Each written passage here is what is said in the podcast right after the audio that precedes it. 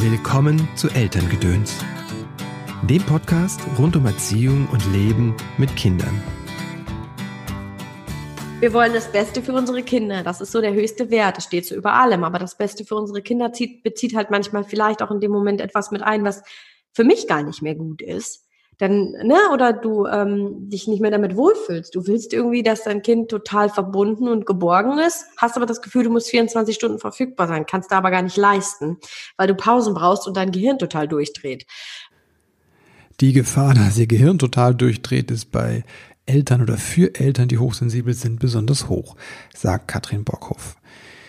Sie ist selbst hochsensibel und hat ein hochsensibles Kind und coacht Familien, die hochsensibel sind. Ihr Buch Hochsensibel Mama sein, das Ressourcenbuch, ist im Februar erschienen. Im Podcast sprechen wir darüber, was Hochsensibilität ist, wie beschwerlich Katrins Weg als Mutter anfangs war, wie sie sich vom Stress befreit hat und was das Wichtigste ist, das Hochsensible lernen sollten. Außerdem gibt es viele praktische Tipps und Erfahrungen. Schön, dass du eingeschaltet hast zu dieser Episode von Elterngedöns. Mein Name ist Christopher End. Ich bin systemischer Coach und unterstütze Eltern darin, die Verbindung zu ihrem Kind zu stärken. Das tue ich in Einzelcoachings, in Seminaren oder Online-Kursen wie dem Kurs Wutanfälle deines Kindes gelassen meistern. Der nächste startet jetzt am Wochenende beziehungsweise jeden Donnerstagabend ist dann das Live-Webinar. Mehr dazu am Ende dieser Folge oder auf meiner Webseite christopher-end.de.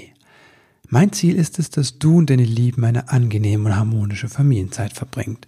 Dazu bringe ich dir hier im Podcast jede Woche entweder einen kurzen Tipp von mir oder ein ausführliches Interview mit einer Expertin oder einem Experten aus dem Bereich Pädagogik, Psychologie oder achtsames Leben mit Kindern. Mein heutiger Gast, Katrin Borkhoff. Hallo Katrin, herzlich willkommen im Podcast. Ah, hi, guten Morgen, vielen Dank für die Einladung. Schön, dass du da bist. Dankeschön. Was ist hochsensibel? du steigst gleich mit der, mit der Frage ein. Sehr schön. Ja, ähm, Hochsensibilität ist eine Veranlagung, ein Persönlichkeitsmerkmal. Und davon äh, betroffen oder gesegnet, je nachdem, wie man es sieht, sind äh, zwischen 15 und 25 Prozent der Bevölkerung, wissen wir heute. Ähm, und es bezieht sich hauptsächlich darauf, wie das Gehirn eines hochsensiblen Menschen funktioniert. Also es ist vor allem ähm, die sehr spezielle Art und Weise der Reizverarbeitung. Hochsensible mhm. Menschen nehmen über ihre Sinneskanäle sehr viel mehr Reize und Informationen auf als nicht hochsensible Menschen. Und durch eine erhöhte Konzentration von Hilfsbotenstoffen im Gehirn verarbeiten sie eben all diese Informationen auch sehr, sehr, sehr viel schneller und intensiver weiter. Und das führt dazu, dass sie eben, äh, also es wird ihnen oft unterstellt, dass sie nicht filtern könnten. Das stimmt aber gar nicht. Jeder Mensch hat Filter und kann das generell auch. Aber es führt eben dazu, dass hochsensible Menschen oft unter der Welt so wie sie ist, ne, dieser schnellen Welt, ähm, ja, manchmal tatsächlich ziemlich leiden, wenn man nie gelernt hat, mit dieser Hochsensibilität so umzugehen oder die tatsächlich wirklich zu sehen, zu pflegen. Mhm. Ähm, genau, und ähm, das ist so das Wichtigste eigentlich, dass, dass, dass Hochsensibilität sich eben auf das Nervensystem, auf die Reizaufnahme, auf das Gehirn bezieht, aber eben eine Veranlagung ist, also keine Krankheit, sondern tatsächlich mhm. was, was einfach die Persönlichkeit ausmacht. Mach mal so ein Beispiel, wie, was ist denn so, wenn das so durchschlägt durch die Filter? Ja, also ähm, im Buch zum Beispiel habe ich so ein paar verschiedene Situationen ähm, beschrieben, wie, also ganz, ganz, ganz klassisches Superbeispiel ist der Supermarkt. Mhm. Ja, also schon alleine das, das Reingehen in den Supermarkt, das Einkaufen im Supermarkt kann für einen hochsensiblen Menschen schon zur Überforderung, zur Überreizung führen. Ne, weil da dudelt Musik über die Lautsprecher, wir haben künstliches Licht, in den Regalen stehen Tausende von, von unterschiedlichen äh, Dingen mit unterschiedlichen Farben und Formen und Aufschriften. Mhm dann ist hier eine Werbung und da eine Werbung, dann kommen dir Menschen entgegen. Jetzt mit Corona musst du auch noch tausend Regeln befolgen, mhm. den Einkaufswagen nur links rum und die Maske hier und so viel Abstand und so. Und all diese Dinge sind ja Anforderungen, die an unsere Denkmaschine gestellt werden. Ja. So. Und all, also das alleine kann halt eben dadurch, dass gewisse Dinge nicht mehr ausgefiltert werden können. Normalerweise bei einem nicht hochsensiblen Gehirn entscheidet das Unterbewusstsein, was ist wichtig und was nicht. Mhm. Und genau diese Priorisierung, die nimmt ein hochsensibler Mensch nicht vor, denn für den ist erstmal alles gleich wichtig. Das heißt, er mhm. nimmt wirklich jede Werbung wahr, jede Verpackung, jede Farbe, jede Form. Und dann ist es natürlich irgendwann auch diese hohe Arbeitslast tatsächlich zu viel. Das heißt, es kann sein, dass nach so einem stinknormalen Einkauf der, dieser hochsensible Mensch dann tatsächlich wirklich völlig erledigt ist und das Gefühl hat, boah, ich brauche erstmal eine Pause, ich könnte jetzt schlafen, mhm. weil das so mhm. anstrengend war. So vermeintliche alltägliche Kleinigkeiten, so Dinge, die so zum täglichen Leben dazugehören, wie einkaufen, mhm. können dann eben wirklich so super, super anstrengend sein. Ne? Da gibt's natürlich noch ganz viele andere Beispiele. Ein Beispiel jetzt gerade von heute früh. Wir waren alle vier im Auto unterwegs. Mhm. Und ähm, ja, dann sitzen zwei Kinder im Auto, die reden. Dann mhm. ähm, fährt einer und ähm, ich sitz, saß hinten mit meinem, mit meinem hochsensiblen Kind. Ähm, beide Kinder reden, der Mann fährt, ich aber parallel alle Straßenschilder mit am äh, Beobachten, okay. die Gespräche der Kinder aufzeichnen, Handy in der Hand, Radio lief. Und ähm, dann nehme ich wahr, was über das Radio erzählt wird, was die Kinder erzählen, was mein Handy sagt, wo wir, auf welcher Straße wir gerade uns befinden. Und für meinen Mann, der nicht hochsensibel ist, der kann dann wenigstens, weiß ich nicht, das Radio ausblenden. Der hört dann mhm. wenigstens nicht mehr, was im Radio gedudelt wird. Ähm, und sagt dann solche Sachen wie, nee, habe ich gar nicht mitgekriegt, habe ich gar nicht gehört. Mhm. Und das genau ist eben sowas, was in einem hochsensiblen Gehirn nicht zur Verfügung steht. Du hörst alles, du siehst das alles, du kriegst das mhm. alles mit. Es kommt erstmal alles rein. Ja, krass. Ja. Hört sich sehr anstrengend an. Es ist, es kann sehr anstrengend sein, absolut. Und es braucht eine gute Strategie und ein gutes, ähm, einen guten Umgang damit. Also du darfst als hochsensibler Mensch, du kriegst halt leider oftmals in der Welt, so wie sie ist, als Kind, als hochsensibles Kind nicht erklärt, wie du funktionierst. Ne? Das mhm. musst du dir alles im Erwachsenenalter selbst erarbeiten. Und dann kann das bisweilen sehr, sehr anstrengend sein. Ja, definitiv. Das muss man dann schon irgendwie neu lernen. Ja, ist ja krass, wenn du sagst, ne, 15 bis 25 Prozent haben äh, diese Ausprägung, diesen Charakterzug, dann äh, ja, sind das ganz schön viele. viele Menschen und ja. erstaunlich, dass es, wenn es so viele betrifft, eigentlich, dass die nichts an die Hand bekommen dann. Ja, das ist ja wie mit ähm, solchen Dingen wie Achtsamkeit, Selbstfürsorge, mhm. Stressbewältigung, Resilienz. Das sind alles Dinge, die kriegt, kriegt ja kein Mensch irgendwie mit an die Hand. Stattdessen lernen wir irgendwie Kurvendiskussionen in der Schule. Ja, ja also äh, wo, ja, wo da die Prioritäten gesetzt sind, ist offensichtlich, ne? dass mhm. unsere Kinder irgendwie da was ganz anderes mit an die Hand kriegen müssten, glaube ich. Äh, ja, wissen wir beide. Ne? Mhm. Genau, und das ist halt, kommt dann noch dazu, dass ganz viele Ärzte oder Psychologen oder Psychotherapeuten die Veranlagung auch noch gerne abstempeln als so eine Trenderscheinung, Modeerscheinung, mhm. was sie nicht ist, weil ähm, die Wissenschaft dazu alleine schon jetzt äh, 20 Jahre alt ist. Und ähm, wir heute wissen, dass eben diese Hochsensibilität schon immer existiert hat. Okay. Aber in den Generationen vor uns wurde einfach nicht drüber gesprochen. Die hatten was anderes zu tun, als über Gefühle zu reden. Mhm. Und ähm, ja, darum ist es eher traurig, dass man sich da immer noch so behaupten muss, wo es irgendwie, wo jeder Vierte hochsensibel sein könnte. Mhm. Ne? Ja, aber so ist es leider. Noch. ähm, woran erkenne ich denn, dass ich hochsensibel bin? Also, also ich habe ja den Test bei dir im Buch schon gemacht, aber Ach. die Hörer vielleicht. genau. In meinem Buch zum Beispiel, danke für den Hinweis, da gibt es einen Test ähm, der in Anlehnung an den offiziellen Test ist. Also es gibt mhm. im Internet übrigens frei verfügbar die Highly Sensitive Person Scale. Also das mhm. ist die offizielle Skala zur Einschätzung der Hochsensibilität. Das ist ein Selbsttest, HSPS abgekürzt. Gibt es frei verfügbar auf www.hsperson.com. Packen wir in die Shownotes, ja. Mhm. Und da kann also jeder, der wirklich so die, die echte Wissenschaftlerin, die Elaine Aaron, die da die Hochsensibilität tatsächlich entdeckt und ins Leben gerufen oder ihren Namen gegeben hat, fragen möchte, kann dort den Test machen. Das ist der hochoffizielle wissenschaftlich sehr gut untermauert, wird auch heute noch für, für weitere Studien mit herangezogen. Genau, in meinem Buch habe ich einen Test in Anlehnung an diese HSPS ähm, entworfen. Es gibt aber auch im Internet weitere frei verfügbare Tests, die man machen kann.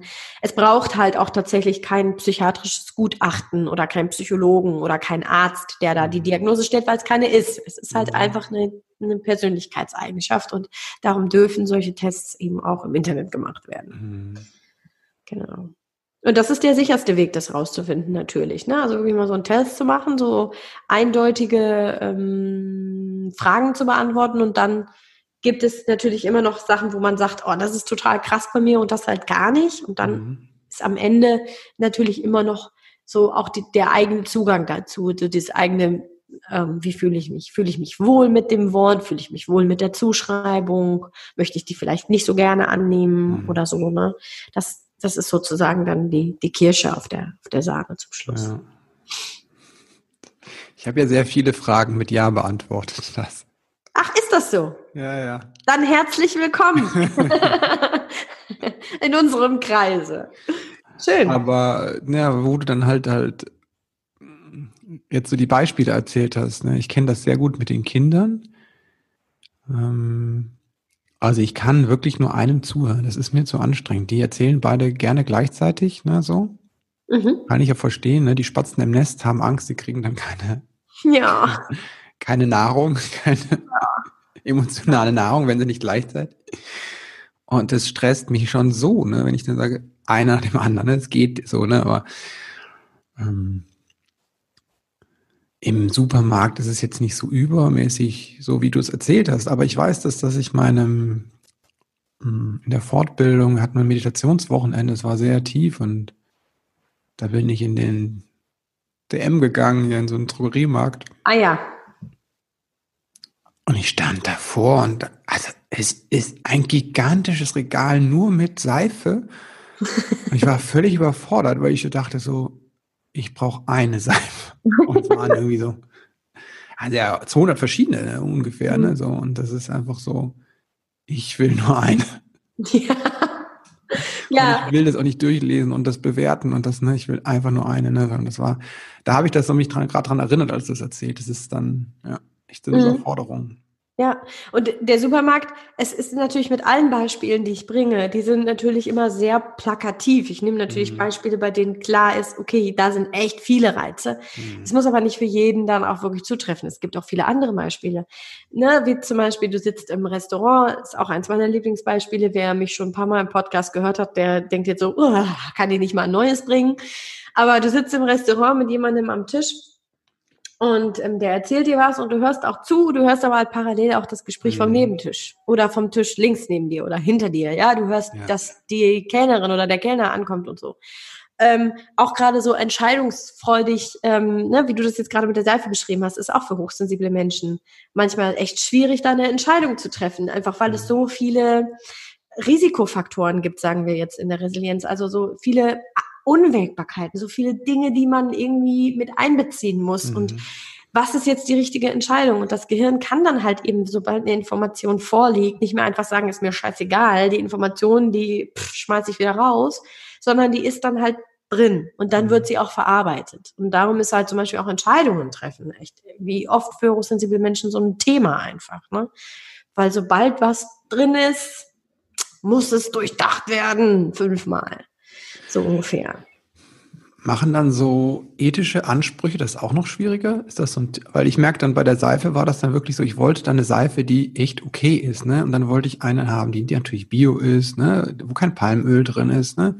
Die eigentlich nicht äh, in Plastik verpackt ist und hm. also es ist so wie, es gibt dann auch keine richtige Entscheidung, weil es einfach so, ne? Mhm. Nee, es gibt auch keine richtige Entscheidung. Das sind ja diese, diese, das sind so diese ethischen Herausforderungen, mit denen wir aber auch zum Beispiel, wenn wir Eltern werden, total mhm. massiv zu tun haben. Ne? Ja. Also wir wollen das Beste für unsere Kinder. Das ist so der höchste Wert. Das steht so über allem. Aber das Beste für unsere Kinder zieht, bezieht halt manchmal vielleicht auch in dem Moment etwas mit ein, was für mich gar nicht mehr gut ist dann, ne, oder du ähm, dich nicht mehr damit wohlfühlst. Du willst irgendwie, dass dein Kind total verbunden und geborgen ist, hast aber das Gefühl, du musst 24 Stunden verfügbar sein, kannst da aber gar nicht leisten, weil du Pausen brauchst und dein Gehirn total durchdreht. Ähm, du willst deinem Baby was Frisches kochen, es muss aber auch wirklich frisch und gesund sein und vom Biobauern und mhm. ohne Pestizide und genau. Windeln dürfen nur das sein und nicht dies und so. Und das ist äh, zum Beispiel für Eltern ist es eine extrem, extrem, extrem hoher Punkt. Das ist auch wirklich oft so, dass Manche Eltern habe ich in der Beratung, die dann sagen, äh, ich, ich war vor meinem Kind nicht hochsensibel. Mhm. Das ist aber eher unwahrscheinlich, weil ähm, Studien bisher nach aktuellem Stand beweisen, dass es an, eine angeborene Veranlagung ist. Wir werden also hochsensibel geboren.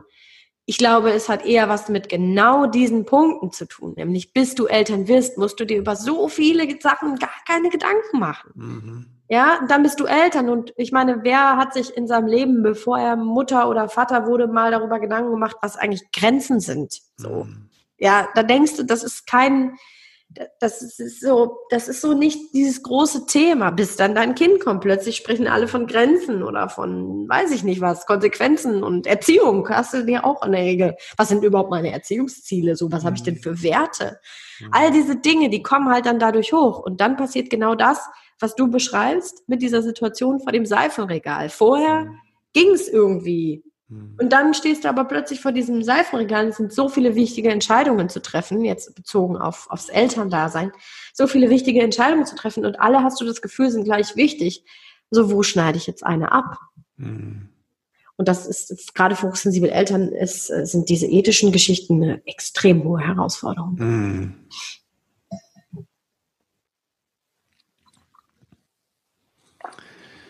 Wie gehe ich denn dann damit um, wenn ich das damit gesegnet bin? Ich wünschte, ich könnte dir das jetzt in ein paar Sätzen erklären. Das wäre mhm. so wundervoll. Es würden so viele Menschen glücklich leben und es wäre alles einfach. Ähm, tatsächlich ist es aber so ähm, wahnsinnig individuell, mhm. weil unsere Hochsensibilität nicht sich einfach für alle gleich verhält, sondern natürlich auch unser Umgang damit durch Prägung, Erziehung, Sozialisation geformt ist im Laufe unseres Lebens. Ne? Also im Laufe unserer Biografie passieren unterschiedliche Erfahrungen und all die machen was mit uns. Da gibt es Menschen, die können ihre Gefühle wunderbar sichtbar machen und ähm, scheren sich da kein bisschen drum. Und dann gibt es Menschen, die ihre Gefühle verstecken, weil sie Angst haben vor der Meinung anderer. Dann gibt es introvertiert Hochsensible. Das bedeutet Menschen, die zum Beispiel in Gruppen überhaupt nicht gern sind, gar nicht gut klarkommen ähm, die unglaublich viel Rückzug und unglaublich viel Pausen brauchen. Und es gibt mhm. extravertiert Hochsensible, also Menschen, die ihre Energien und Kraft aus Gruppen ziehen. Mhm. Total gerne unter Leuten und in Gemeinschaft sind, die gar nicht so sehr das Problem haben mit dieser ähm, mit der Flut an selbstgewählten Reizen, sehr wohl aber mit der Flut an nicht selbstgewählten Reizen. Es ist also super individuell. Das Aller, Allerwichtigste im Umgang mit der Hochsensibilität ist das Verständnis, also wirklich zu begreifen, wie funktioniert mein Kopf mhm. und meine Gefühlswelt, warum fühlt sich das alles für mich so schwierig an. Warum gehöre ich zu den Menschen, die mit dieser Schnelllebigkeit und mit dem Leistungsanspruch und diesen hohen Erwartungen der Gesellschaft an mich nicht gut klarkomme? Also Verständnis auf der einen Seite und auf der anderen Seite ganz klar Pause, Pause, Pause, Pause. Mhm. Unglaublich viel Achtsamkeit, unglaublich viel Erholung. Auch ein Punkt äh, bei hochsensiblen Eltern. Ja, wann soll ich denn Pause machen? Ich habe hier zwei Kinder ähm, ist aber unerlässlich. Also das Gehirn braucht wirklich Ruhepausen, um von diesem extrem hohen Level auch immer wieder runterzukommen. Ja, und wenn ich das schaffe, dann habe ich schon mal einen ziemlich guten Grundstein gelegt. Aber ähm, was dann danach kommt, also wie ich tatsächlich wirklich meine Hochsensibilität in diesen Alltag einbaue, das ist einfach super, super, super individuell. Mhm. Und ganz wichtig ist dabei, immer wieder sich selbst zu beobachten, die eigenen persönlichen Grenzen wirklich zu kennen, wirklich zu wissen, boah, da kann ich, wie du es vorhin beschrieben hast, ne, bitte immer nur einer reden und nicht irgendwie alle gleichzeitig, weil ich hör, kann mich nicht, ich krieg's nicht hin.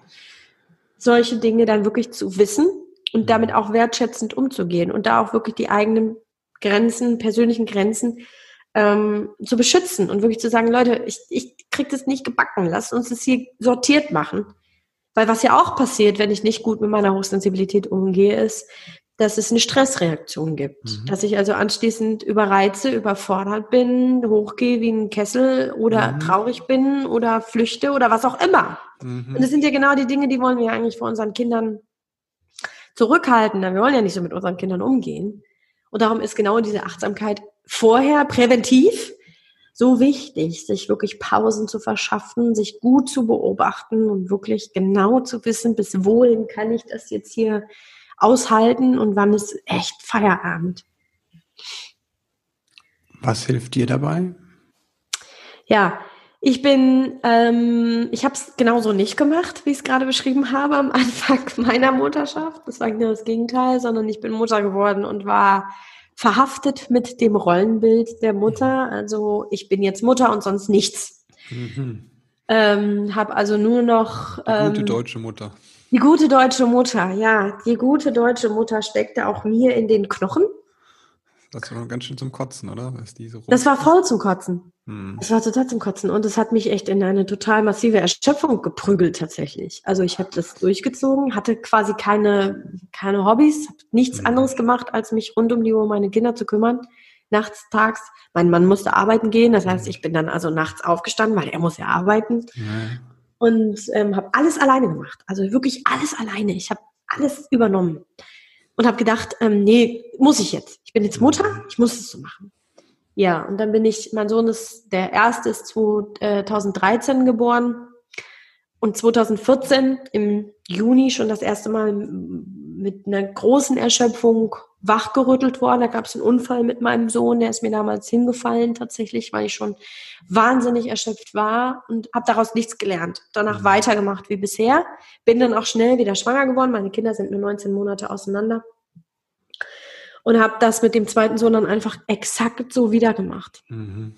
Und das, da gab es dann, der ist 2015 geboren im Sommer und Ende 2015 gab es dann das erste Mal die Quittung, dass ich wirklich gemerkt habe, so jetzt geht's hier keinen Schritt weiter. Mhm. Und da musste was passieren. Und da wusste ich schon, dass mein Sohn hochsensibel ist, hatte mich aber mit mir selbst noch gar nicht ah, beschäftigt. Okay.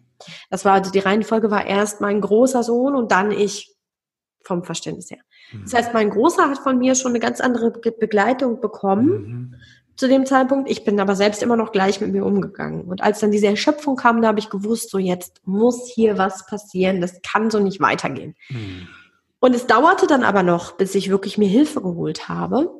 In meinem Fall war dann irgendwann der Gang zum Arzt, eine Diagnose, psychovegetatives Erschöpfungssyndrom. Und ähm, dann tatsächlich wirklich ähm, erstmal äh, Gesprächstherapie, die mir da überhaupt nichts gebracht hat, weil ähm, da war Hochsensibilität kein Thema.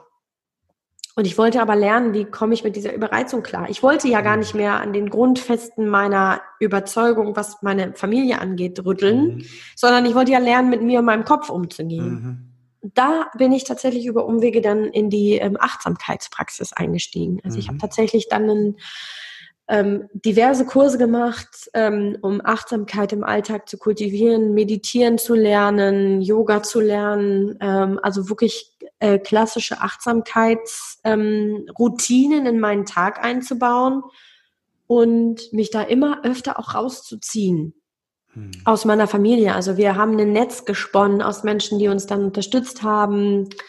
Ähm, ich musste lernen, ganz viel abzugeben. Und ich habe wieder angefangen zu arbeiten dann ein Jahr später, also hm. Anfang 2017. Und das war dann echt der, so der Gamechanger. Also für hm. mich ist einfach ganz, ganz wichtig, selbst extrovertiert, extravertiert, ähm, arbeite unheimlich gerne, brauche unglaublich viel Kontakt zu anderen Menschen und in dieser Isolation als Mutter bin ich im Prinzip total schon darüber erschöpft, weil ich keine Kraftquellen mehr hatte. Mhm. So, und all das zusammengepackt hat dann letztendlich dafür gesorgt, dass ich wieder steil nach oben gehen konnte. Und das ist auch bis heute geblieben. Also wow. das Wissen um Kraftquellen, um Ressourcen, um die Dinge, aus denen wir Energie ziehen, ist mhm. elementar. Du musst wissen, wo ist meine Energie? Wo ziehe ich mir mhm. Energie? Wo lade ich meinen Akku wieder auf? Das musst du wissen, sonst bist du chancenlos. Und das, dann braucht es ganz viel dahin gehen. Mhm. Ne? Also in die Ressource gehen und da bleiben, solange ich kann, solange ich es mir wirklich rausnehmen kann. Und dann jeden Tag. Achtsamkeit, da im Sinne von Selbstbeobachtung, sich selbst gut kennen und genau überblicken. Heute Nacht zum Beispiel habe ich mir das Sofa mit meinem fast Siebenjährigen geteilt, weil der Angst vor Mücken hatte und ich bin todmüde. Das heißt, für mich ganz klar, wenn ich hier fertig bin mit meiner Arbeit, dann springe ich nicht zu Hause rein und übernehme sofort die Kinder, sondern ich gehe eine halbe Stunde barfuß über den Waldboden. Hm ohne mein Handy, das lasse ich im Auto liegen. Ich gehe einfach eine halbe Stunde Waldbaden und gehe dann nach Hause, weil dann habe ich die Kraft, meine Kinder zu übernehmen. Ich springe nicht mehr von einer Baustelle in die nächste. Ich springe nicht mehr von einem Stress in den nächsten. Mhm. Sondern ich weiß ganz genau, das wird nicht funktionieren, wenn ich direkt nach Hause sprinte. Ich brauche Pause. Mhm. So, und die nehme ich mir dann. Weil für meinen Mann ist es auch anstrengend, unbestritten. Aber wenn ich eine halbe Stunde später heimkomme als geplant, mhm. dann bin ich in der, in der Kraft, meine Kinder zu übernehmen und er kann sich zwei Stunden verabschieden. Mhm. Das könnte er aber nicht, wenn ich gestresst nach Hause komme und eigentlich die ganze Zeit nur die Kinder anbrülle und ihn anbrülle. Dann kann er nirgendwo hin, weil dann brauchen wir uns ständig gegenseitig. Wir schieben dann immer nur Erschöpfung von links nach rechts. Und das machen wir nicht mehr, sondern jeder kümmert sich sehr, sehr gut um sich selbst und wir achten darauf, dass wir wirklich unsere Kraftquellen kennen. Mein Mann ist jetzt nicht hochsensibel, bei dem geht es deutlich schneller als bei mir. Ähm, aber das, das ist tatsächlich das, was mir hilft. Dass es kleine Inseln gibt an den Tagen, an denen ich viel Arbeit habe. Ansonsten versuche ich zum Beispiel auch Arbeit und Erholungsphasen wirklich auszugleichen. Hm. Ja, wow. und ähm, ich ich habe mich von diesem Ackern ähm, verabschiedet. Egal, ob es um meine Familie geht, um die Care-Arbeit oder um die ähm, Erwerbsarbeit. Das ähm, machen wir nicht mehr. Mhm. Hört sich nach einem großen Loslassen an. Ja, ja, ja, ist es gewesen, keine Frage. Und es war ein langer Weg. Das war jetzt keine Sache von zwei Monaten. Mhm. Ähm, wobei das ja ist, was ich heute tue. Das ist ja meine Arbeit. Also meine Arbeit ist tatsächlich den, den Frauen und Männern, die meine Beratung aufsuchen, diese Abkürzung anzubieten. Mhm. Also mein Ziel ist natürlich nicht, dass jeder hochsensibler, äh, hochsensible Mensch erstmal mit einer Erschöpfung auf dem Boden liegt und sich dann die Strategien hart erkämpft, sondern schon in dem Moment, wo er merkt, boah, ich kann echt nicht mehr, sich Hilfe sucht und wir präventiv sofort da reingehen und sofort dafür sorgen, dass diese Struktur, die hochsensible Menschen gut können, nicht nur für den Familienalltag gilt, sondern auch für die Selbstfürsorge. Mhm. Und mit Selbstfürsorge meine ich jetzt nicht mal eben schnell eine halbe Stunde baden mit Rosenblüten, sondern wirklich ähm, strukturelle Entlastung schaffen. Ähm, Gibt es dann nicht die Falle, wenn ich mich gut strukturieren kann, dass ich aus dieser Struktur für mich quasi wieder eine einen zusätzlichen Stress mache, nach dem Motto, jetzt muss ich mich auch noch entspannen. Ja, sehr guter Punkt. Ja, ja, gibt's. Ja, gibt's.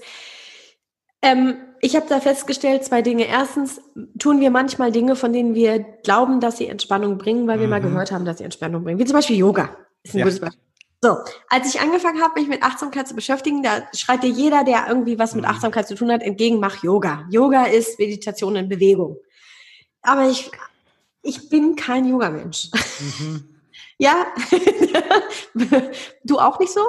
Nee, ich, ich mache halt Qigong, aber das Ah ja, guck mal. Macht dir das Spaß? Ja, deswegen mache ich das, ja, ja. Da siehst du, genau. Und das ist halt der Punkt, dass wir dann mhm. irgendwie, da machen wir Yoga, ja, mhm. wir machen das halt, weil irgendjemand hat mal gesagt, das ist wie, wenn du, wenn du keine Gurken magst, aber du isst Gurken, weil jemand hat gesagt, dass Gurken gesund sind. Mhm. Ja, wenn du aber kein Yoga-Mensch bist, dann lass Yoga weg dann entspannt dich das auch nicht. Ja.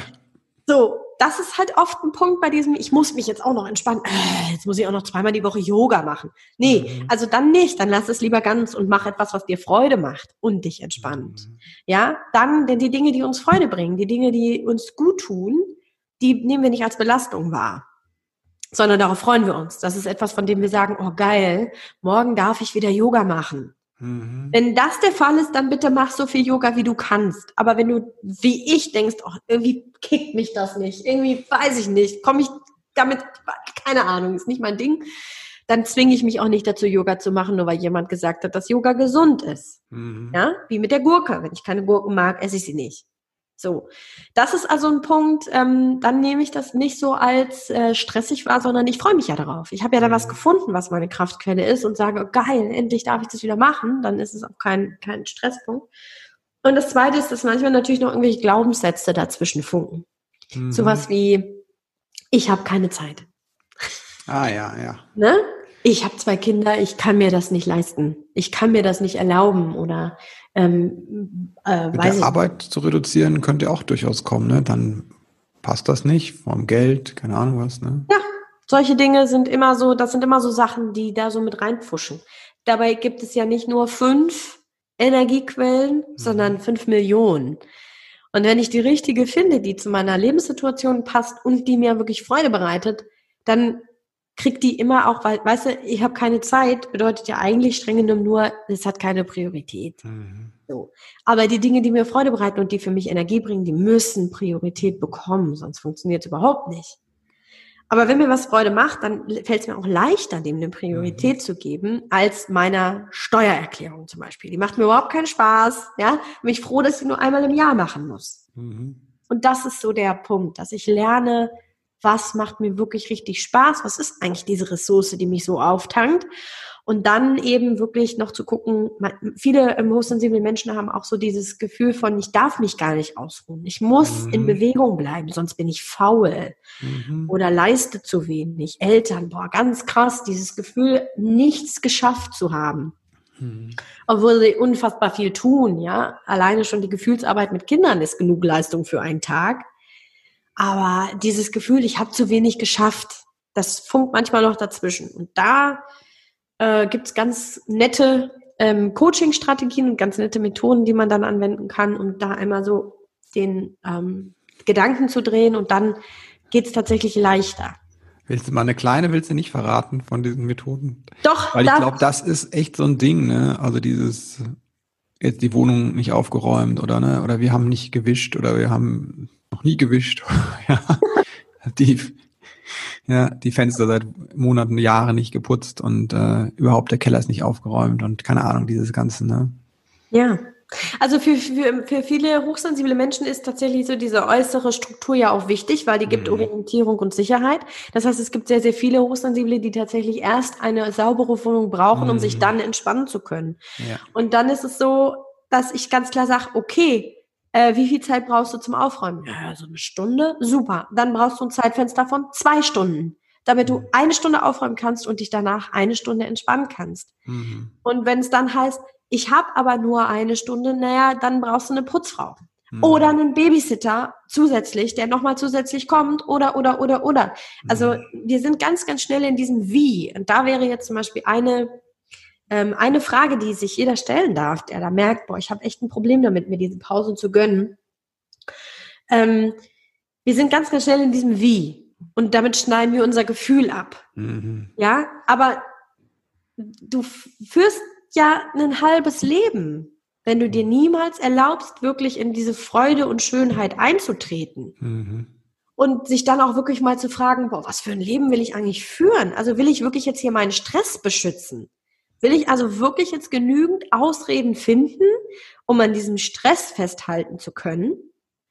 Oder kann ich nicht irgendwie eine Lücke finden, um wenigstens zehn Minuten am Tag auf dem Balkon zu sitzen und in den blauen Himmel oder in den grünen Baum zu gucken, mhm. weil ich mhm. weiß, dass Naturerlebnisse mein hochsensibles Gehirn beruhigen. Mhm. Das ist nämlich das, was wir oft tun. Wir finden Ausreden, um in diesem Stress zu bleiben und machen es uns kompliziert, wo unser hochsensibles Gehirn eigentlich so eine schnelle Auffassungsgabe hat, dass es ganz, ganz, ganz, ganz, ganz viele Lösungen finden kann. Mhm. Aber bleib mal einen Moment in dem Gefühl und frag dich, boah, was für ein Leben will ich eigentlich leben? Wie will ich mich eigentlich fühlen? Ich will doch nicht mein Leben hier mit meiner Wohnungputzerei fristen, sondern ich will doch Schönheit und Freude und Glück. Ich will mich doch gut fühlen in meinem Leben. Mhm. Und dann etwas zu tun, was einen Anfang darstellt. Und ich im, im Coaching wäre mein, mein erster Schritt jetzt zehn Minuten pro Tag zu etablieren, dass es zehn Minuten Ressource am Tag gibt. Das kann wirklich ein Kaffee trinken sein, Tagebuch schreiben ähm, oder Balkon sitzen und es zu steigern. Dass du am Ende irgendwann nicht mehr bei zehn Minuten bist, sondern im besten Fall bei 90 am Tag. Und das mhm. klingt für, für ganz viele Leute am Anfang total schwer, aber das ist der Weg. Schritt ja? für Schritt.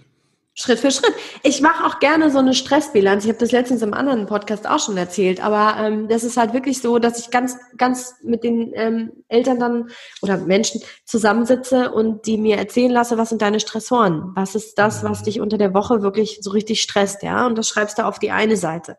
Und dann frage ich, was dir gut tut, was sind die Dinge, die tun dir gut, was machst du gerne? Und dann sagen die sowas wie, ja, mal lesen oder mal in Ruhe einen Kaffee trinken, wenigstens einen Kaffee, der mal heiß ist oder auch mal baden gehen oder einen Spaziergang. Gut, und was ist deine Kraftquelle? Was ist wirklich so die eine Sache, wo du total abtauchst und sagst, boah, da, das ist so geil, da bin ich danach ein neuer Mensch. Mhm. Dann ist das, weiß ich nicht, ein Wellness-Tag. Und dann frage ich, wie oft machst du das? Mhm. Und dann kommt dabei raus, naja, so einen Kaffee, boah, den trinke ich so zweimal am Tag. Ja, wie lange? Ja, fünf Minuten. Und wie oft gehst du in die Sauna? Oh, vielleicht so einmal im Vierteljahr. Mhm. Und dann hast du zwei Seiten. Und auf der einen Seite steht der komplette Stress. Mhm. Und das sind 30, 40 Punkte. Und auf der anderen Seite stehen dann alle drei Monate einmal in die Sauna gehen. Ja, du lachst, aber das ist eigentlich ist das dramatisch. Also das ist ja. dramatisch. Wenn man sich das mal wirklich vor Augen führt, wir verleben, wir, wir verbringen unser Leben im Stress. Warum? Warum? Wieso verbringen wir unser Leben wirklich an, an diesem, also äh, an etwas, das uns wirklich tatsächlich nachgewiesenermaßen krank machen kann? Und so wenig in unseren Ressourcen. Und das einmal so wirklich so, wer sich eingeladen fühlt, das mal zu machen, bitte gerne, weil das einmal so wirklich schwarz auf weiß vor Augen zu haben und zu mhm. sehen, boah, kacke, ey, ich bin irgendwie 168 Stunden hat die Woche. Ich schlafe, weiß ich nicht, 40 Stunden die Woche. Mhm. Den Rest bin ich wach. Und davon 30 Minuten die Woche in meiner Ressource. Das ist halt bitter. Mhm. Und da fängt es aber an, sich das wirklich klar zu machen, boah, ich will eigentlich jetzt hier meinen Stress nicht mehr beschützen, ich will eigentlich jetzt echt loslegen und etwas finden, was mir gut tut. Und wenn es nur 10 Minuten am Tag ist. Erstmal. Es fängt an mit den 10 Minuten, ja. Mhm. Ja, es fängt an mit zehn Minuten, aber diese zehn Minuten müssen halt gut sein, ähm, damit du Lust auf mehr bekommst. Diese Lust auf mehr ist dann wirklich auszunutzen. Ich erinnere mich an eine Klientin von mir, die, äh, der habe ich gesagt, such, überleg, welchen Schritt du machen kannst, damit du nicht mehr dahin zurück willst, wo du jetzt gerade bist. In diesem Stress. Ja, was machst du da? Und dann hat die sich einen Tag gegönnt, einen richtig mhm. entspannten Tag mit ohne Kinder, die sind, hat sie ihrem Mann überlassen, die haben einen Ausflug gemacht und sie ist zu Hause geblieben und ist spazieren gegangen und hat geschrieben und gemalt und den ganzen Tag für sich genossen und schrieb ihr dann abends, ich weiß jetzt, was du meintest mit ähm, nicht mehr zurück wollen, weil mhm. nach diesem einen Tag will ich eigentlich nicht mehr zurück. Wow. An diese Erschöpfung, in diesen Stress. Ja, und das ist mhm. das Ziel. Ja, und manch, Manch einer schafft das vielleicht durch einen Tag, manch einer braucht da vier Wochen, zehn Minuten oder eine Viertelstunde, um wirklich mhm. dieses Gefühl zu haben von, ich will eigentlich davon mehr. Ah, okay. Und ganz oft steht am Anfang die Erlaubnis, sich mhm. das selbst zu gönnen. Weil wir haben gerade unter den bedürfnisorientierten Eltern sind wir uns ja ganz sicher, dass wir alles für unsere Kinder tun wollen mhm. und Bedürfnisse achten wollen und Beziehungen und gehen mit uns selbst echt total schlecht um, achten unsere mhm. Bedürfnisse nicht. Ja, wir haben, wir achten darauf, keine Wenn-Dann-Konstruktion für unsere Kinder zu formulieren und selbst sagen wir, ja, wenn ich aufgeräumt habe, dann kann ich ähm, mich aber hinsetzen. Und wenn ich ähm, das und das fertig habe, dann darf ich auch mal eine Pause machen. Wenn wir für unsere Kinder niemals machen, wenn wir im Leben nicht auf die Idee kommen, aber für uns selbst von morgens bis abends. Mhm. Und dadurch geben wir natürlich unbewusst ein unglaubliches Vorbild für unsere Kinder, ne? Ja. Tütüm. Das wird dann schön ja. eingekauft, ne? Ja. Es ist halt so, ne? Wenn unsere Kinder uns dabei zusehen, wie Selbstfürsorge geht, dann lernen sie, wie Selbstfürsorge geht. Sie sehen ja nicht egoistischen Eltern dabei zu, wie sie darauf scheißen, wie es ihren Kindern geht. Mhm. Ja? Aber es ist ja manchmal so dieser Glaubenssatz, ich kann doch jetzt hier nicht mich hinsetzen und mich ausruhen. Wie, was soll denn dann mein Kind von mir denken? Naja, wahrscheinlich denkst du, machst eine Pause. Und das war's. Also Kinder sind ja sehr intuitiv, vor allem haben die keine mhm. Bewertung für uns, ja. Die sind mhm. ja noch echt in einem Zustand, in dem sie noch nicht so schräg geprägt und sozialisiert sind und irgendwie, keine Ahnung, der Kopf voll ist von Bewertungen, die das Schulsystem und weiß ich nicht, das Gesellschaftssystem formt. Die gucken dir dabei zu, wie du einen Kaffee trinkst. Mhm. So, und äh, ja. Und erleben dann, wie, wie es entgeht, Entspannung geht eigentlich. Ne? Genau. Mhm. Mein Sohn hat gestern, um da mal so eine lustige Anekdote zu erzählen, sich mit seinem Bruder gestritten, hat auf der Straße das Fahrrad hingeschmissen und ist mhm. vorgerannt.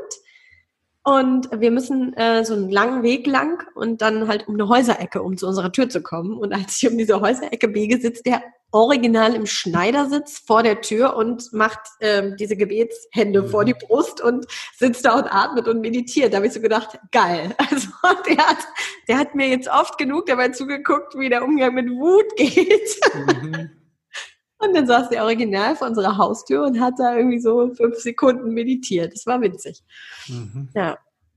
Also wir zeigen unseren Kindern natürlich mit, mit diesem Umgang mit Stress und mit Entspannung, zeigt wir denen letztendlich genau, wie es geht und indem mhm. wir an diesem Stress festhalten, weil wir denken, das gibt uns Sicherheit. tja, das, auch das geben wir weiter. Und du hast ja mit deinem, deinem Jungen nicht meditieren geübt, ne? Nein, ich habe mit ihm nicht meditieren. Nein, nein, nein, nein. Ich habe, äh, ich meditiere selbst und genau. ähm, was wir machen, ist ganz oft, wenn ich merke, er ist äh, mhm. dann gibt's da, also wir hüpfen manchmal den Stress tatsächlich raus, ne? Ähm, und das findet dann lustig. Oder wir setzen, wenn ich merke, er kriegt kein, buchstäblich keinen Fuß an Boden, also ist total im Kopf unterwegs und mhm. findet keine Entspannung, dann zünde ich eine Kerze an und sage ihm, setz dich jetzt davor zwei Minuten und gucke in diese Kerze, mhm. ähm, weil ich weiß, dass das sein Gehirn beruhigt und ich sehe dann, wie er wirklich immer weiter runterfährt. Sowas machen wir, aber richtiges Meditieren habe ich mit ihm nicht geübt. Nee, da weiß er nur, da sieht er dann einfach nur, dass ich es mache, wie ich es mache mhm. und ähm, ja, rechnet sich eins und eins zusammen. Sind ja zwei unterschiedliche Ansätze. Einmal den Stress raushüpfen und einmal äh, sich zu konzentrieren auf etwas. Mhm. Ähm, wie funktionieren die beiden? Beides hat was mit Loslassen zu tun. Ich sage immer ähm, gerne, dass Loslassen auf einer anderen, auf einer komplett anderen Ebene stattfinden darf, mhm. als das, wo ich festhalte. Das heißt, wenn ich ah. also kopfmäßig total verhaftet bin mit einem Gedanken oder mit immer mhm. wieder einer Gedankenrichtung, dann ähm, kann mir Bewegung total gut dabei ähm, tun, loszulassen, tatsächlich. Mhm. Und ähm, dieses Hüpfbeispiel, das ist halt oft, wenn er zum Beispiel, letztens hat er mit seinem Opa unter einem Auto gelegen und wollte dann gerne lernen, Autos zu bauen. Und hat dann aber in einem, mhm. äh, ich glaube, Checker Tobi-Video äh, rausgefunden, dass Autos bauen doch ein bisschen zu kompliziert für ihn mhm. alleine ist und war aber so verhaftet mit diesem Gedanken ans Auto bauen mhm. und diesem perfektionistischen Gedanken, ich schaff das nicht und weinte und war pff. und dann hilft natürlich das Hüpfen, weil erstens mhm. macht Spaß und zweitens führt es ihn zurück in den Körper. Mhm. Und diese Meditationspraxis und äh, also beziehungsweise auch bei mir wäre das jetzt, um da nochmal dazu zu sagen, auch für Erwachsene gilt das gleichermaßen, äh, wie viele Leute gehen nach der Arbeit joggen. Ne? Mhm. Also äh, sportliche Betätigung, die dann einfach hilft, den Stress des Tages tatsächlich loszuwerden. Stresshormone müssen immer aktiv abgebaut werden. Da kann Sport und Bewegung mhm. super gut helfen. Und die Meditation, die macht natürlich ähm, dann nochmal eine andere Arbeit, eine eher präventive Arbeit, die hilft dir dabei, deine Gedanken zu beobachten, selbst mhm. festzustellen, ich bin nicht meine Gedanken, ich gucke meinen Gedanken dabei zu wie sie mhm. sich aufbauen und dann ziehen sie weiter. Das ist eine Wahrnehmungsschulung, das ist eine Aufmerksamkeitsschulung, das ist eine Selbstbeobachtung, das ist einfach mal Ruhe genießen und nichts weiter tun müssen als atmen. Ne? Und äh, das ist so der, der Unterschied. Die ist natürlich nicht sehr körperlich, auch wenn du die im Gehen machen kannst, aber das ist wirklich eher was, ein, ja, eine, eine Wahrnehmungsgeschichte, eine mhm. Und beide können genauso viel Wirkung ähm, erzeugen wie eben auch nicht. Es kommt nämlich auch da wieder total darauf an, worauf springe ich an und was brauche ich auch heute einfach. Ne? Mhm. Ja. ja. Super. Dankeschön. Ja, gerne. Katrin, ich möchte dir nicht nur danken dafür, dass du hier im Podcast warst oder bist, sondern auch für deine Arbeit, dass ja, du ähm, so viel gibst den, äh, den Kindern und den Eltern, ob das jetzt in deiner Familienschule ist mhm. oder aber auch in der Arbeit mit Hochsensiblen, ne, mit diesem wundervollen Buch, da steht noch viel mehr drin. Ne? Hochsensibel Mama sein, darf man auch als Vater lesen. Das darf man auch als Vater lesen, ja, das stimmt. Genau. Ne? Und dass du auch mit deiner eigenen Geschichte einfach so rausgehst und da so authentisch mit bist. Und ich glaube, das ist somit das eins der größten Geschenke, wenn wir einfach zeigen, wie, wie es bei uns läuft und welchen Weg wir gegangen sind, das macht das einfach für andere viel, viel greifbarer. Also da ein großes Dankeschön dir. Oh, danke dir. Vielen, vielen Dank. Wo kann man sich mit dir vernetzen? Also einmal das Buch natürlich. Mhm. Beim Belz Verlag erschienen. Ich packe das auch in die Show Notes. Also. Ähm, dann hast du deinen dein Blog. Genau. Der Blog äh, www.ökohippie-Rabenmütter heißt der immer noch. Der ist mittlerweile gut, den schreibe ich seit 2015. Also wer da ganz, mhm. ganz weit zurück geht in Richtung 2016, der liest auch noch ganz viel über diese Erschöpfung damals. Die mhm. habe ich alle noch da drin gelassen, die Artikel. Genau, ähm, dann habe ich natürlich ähm, mal die Website der Familienschule, also familienschule-dortmund.de. Im Moment wird meine neue Website katrin-borkhoff.de gebaut. Die ist im Wartungsmodus. Ähm, wer da drauf geht, darf aber schon ähm, sich gerne für den Newsletter anmelden. Mhm. Ähm, in dem Newsletter schreibe ich immer mal zwischendurch was ähm, zur äh, Hochsensibilität, zu meinen Workshops ähm, oder neuen Terminen. Und ähm, wir haben ja den Online-Gesprächskreis für hochsensible Menschen ins Leben gerufen. Ah, okay. Und zwar im Zuge von Corona. Der ist jetzt im Moment alle zwei Wochen. Donnerstags oder Freitags. Mhm. Wie gesagt, das Datum kommt dann immer über den Newsletter und man muss, auch wenn man teilnehmen möchte, sich einmal für den Newsletter anmelden, weil sonst darf ich ja keine Mails schicken. Mhm. Ähm, und das ist echt eine schöne Runde. Also da sitzen zwar pff, gut und gerne 30 bis 40 Leute, die sagen aber nicht die ganze Zeit alle was. Es ist auch viel Zuhören. Mhm. Äh, es sind Frauen wie Männer eingeladen, auch wenn ich mhm. irgendwie immer hauptsächlich mhm. Frauen anziehe. Das ist echt, glaube ich, immer noch so ein Rollenbildding, keine Ahnung, aber eigentlich ist es ein Gesprächskreis für hochsensible Menschen. Also, mhm. ne? Ach, das an der Stelle nochmal sei das nochmal gesagt. ähm, genau, und ähm, mein Instagram- und Facebook-Profil würde ich auch mhm. nochmal mit reinschmeißen. Ja. Ähm, bei Instagram etwas mehr unterwegs als bei Facebook. Irgendwie ist ein bisschen wie mit, also Facebook ist irgendwie ein bisschen wie Yoga für mich. Oder die Gurke. Obwohl ich mag Gurken. Aber ist egal. Naja, also Instagram lieber, da findet man eben auch in meinem Linktree nochmal die einzelnen Links zu allen möglichen. Mhm. Darüber bin ich dann ganz gut zu erreichen. Packen wir auch in die Show Notes. Cool. Jetzt noch die abschließenden Fragen. Ah. Die kriegt jeder Gast gestellt. Hm, wenn du an deine eigene Kindheit denkst, was hat vielleicht gefehlt, was du dir selbst beibringen konntest, durftest, musstest? Ja, wahrscheinlich ist die Antwort jetzt ähm, zu erwarten. Ich hätte ähm, einen, ähm, mir gewünscht im Nachhinein, glaube ich, meine Mutter ist selbst hochsensibel und mhm. die ist ähm, auch immer sehr hochsensibel mit ihren Gefühlen umgegangen. Auch die hat nicht gelernt, mit ihrer eigenen Hochsensibilität umzugehen. Aber ich glaube, das hätte uns einfach so unglaublich viel ähm, erspart, tatsächlich, dieses Wissen darüber, wie ähm, das alles funktioniert. Und da hätte ich mir einge, ähm, eigentlich gewünscht, dass sie eingestanden hätte für ihre Gefühle und auch für meine. Für meine mhm. Gefühle ist sie eingestanden, vor allem in der Schule. Da hat sie wirklich ganz, ganz viel für mich gekämpft mit den Lehrern. Ähm, aber ich hätte mir, glaube ich, einfach gewünscht, dass sie das auch für sich selbst tut, damit ich auch sehe, wie das geht. Das musste ich mir mhm. nämlich dann später erst selbst erarbeiten. Und so war es echt oft auch viel andersrum. Also, dass ich eigentlich auch viel das Gefühl hatte, so ich, ich tröste sie jetzt gerade oder ich kümmere mich darum oder passe mich irgendwie an, damit sie sozusagen nicht so viel fühlen muss. Und das ist tatsächlich was, ähm, wo ich ihr überhaupt keinen Vorwurf mache und überhaupt ist es längst ähm, vergeben. Aber es ist oft Thema für mich. Ne, mhm. dass ich oft noch merke, okay, wenn da jetzt der Grundstein anders gelegt wäre, dann, mhm. dann würde das vielleicht jetzt nicht so eine harte Arbeit sein. Ja, also der Umgang mit Gefühlen, ähm, auch denen, die unangenehm sind. Mhm. Wofür bist du deinen Eltern dankbar? Ja, auf der anderen Seite bin ich natürlich meiner Mutter total dankbar, dass sie war, wie sie war, weil sie war so mein erstes Forschungsprojekt quasi. ähm, ich bin meinen Eltern unheimlich dankbar für, ähm, also was meine Mutter auf jeden Fall perfektioniert hat. Und mein Vater eigentlich auch ist, denen ist tatsächlich wirklich die Meinung anderer Menschen vollkommen egal. Mhm. Und so bin ich groß geworden. Also es war nie wichtig, was andere Leute von uns denken. Wow. Mhm. Nie, sondern es war immer ein Hingucken bei sich selbst. Wow. Und ähm, das hat mich manchmal total genervt, wenn ich von der Schule wiederkam und gesagt habe, ich habe mich gestritten mit irgendjemandem. Meine Mutter hat immer gesagt, und was hast du gemacht? Und das hat mich tierisch genervt, weil ich wollte ja eigentlich meckern und irgendwie mhm. Recht von ihr haben. Aber das hat mich so zu einem so reflektierten Menschen gemacht ähm, und gleichzeitig zu einem Menschen, der wirklich, also mir sind andere Menschen immer bedeutungsvoll, alles um mich herum hat immer eine Bedeutung, aber ich lasse mich nicht beeinflussen von einer Meinung. Ja, oder es ist mir nicht wichtig, ob derjenige, ich tue nicht, was ich tue, weil ich gemocht werden will, sondern ich tue, was ich tue aus Überzeugung. Hm.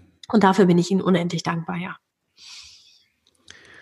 Wenn du werdenden Eltern drei Tipps mit auf den Weg geben könntest, vielleicht werdenden hochsensiblen Eltern, was wäre das? So nach dem Motto, das sind die drei wichtigsten Punkte, die ihr beachten solltet im Leben mit euren Kindern.